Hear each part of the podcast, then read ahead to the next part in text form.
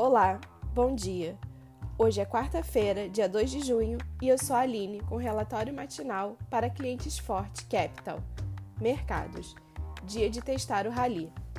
As bolsas europeias sobem e os índices futuros de Nova York operam perto da estabilidade após o PMI industrial dos Estados Unidos, medido pelo HS Market, ter subido ao nível recorde de 62,2 em maio.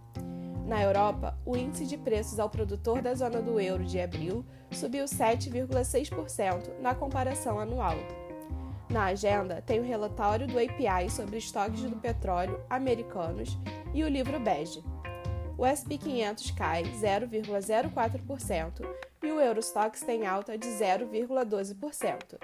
Também as bolsas asiáticas fecharam-se em direção única, e na Turquia, o presidente Recep Erdogan afirmou que conversou com o chefe do Banco Central do país e pediu uma redução da taxa básica de juros.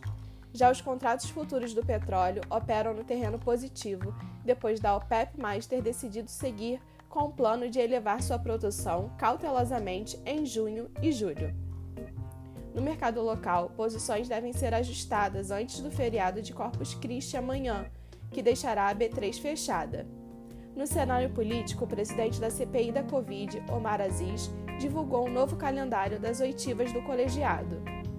O ministro da Saúde, Marcelo Queiroga, foi convocado a prestar novo depoimento na terça-feira.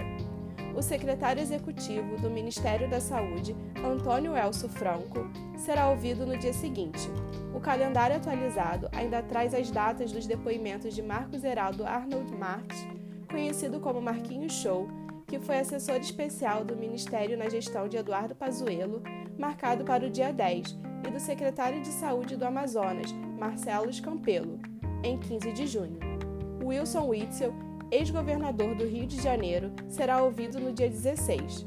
O empresário Carlos Wizard, suspeito de integrar um gabinete paralelo de aconselhamento ao presidente Jair Bolsonaro em assuntos relacionados à Covid-19, foi convocado a depor em 17 de junho o representante da White Martins, empresa que atua no fornecimento de oxigênio a unidades hospitalares, Paulo Baraúna, será inquirido no dia seguinte. No âmbito econômico, a produção industrial de abril caiu 1,3% ante março. O resultado veio pior que as estimativas de analistas, menos 0,2%, segundo a agência Estado. Mas na comparação anual, houve alta de 34,7%.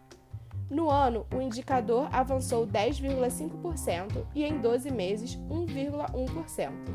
No radar fica o evento sobre finanças e clima, do qual o presidente do Banco Central, Roberto Campos Neto, participará. Ficamos por aqui, tenham todos um excelente dia e até amanhã.